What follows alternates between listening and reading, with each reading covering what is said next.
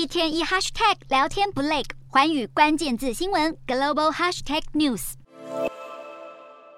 昔日加密货币交易平台二哥 FTX 十一月却申请破产保护撼动币圈，而创办人班克曼弗里特神隐一个多月之后，十二号美国纽约检方表示，他已经被巴哈马政府逮捕，并且将引渡回美国接受调查。先前班克曼弗里特才喊冤，认了 FTX 的风险管理失败，但否认诈欺指控，更声称不认为自己需要负任何的刑事责任。不过，美国国会众议院金融服务委员会文件显示，他被要求出席美国时间十三号的听证会，来说明他在 FTX 垮台中所扮演的角色。FTX 宣布倒闭之后，留下了超过八十亿美元的资金缺口，竞争对手币安也撕毁了援救协议，被形容是币圈版的金融海啸和雷曼兄弟事件。台湾也有约三十万人受害，损失金额上看超过一百五十亿台币。而如今，班克曼弗里特将首度接受美国当局的拷问，备受币圈关注。但是听证会上恐怕很难揭露更多关于 FTX 破产的讯息。此外，路透十二号报道，早从二零一八年，美国司法部就对位居全球加密货币交易龙头的币安发起调查。报道跟引述消息人士指出，币安代表律师曾与当局会面，并就认罪协议进行讨论。不过其后，币安对报道内容加以驳斥，表示有关美国司法部考虑对币安提出洗钱指控的报道不实。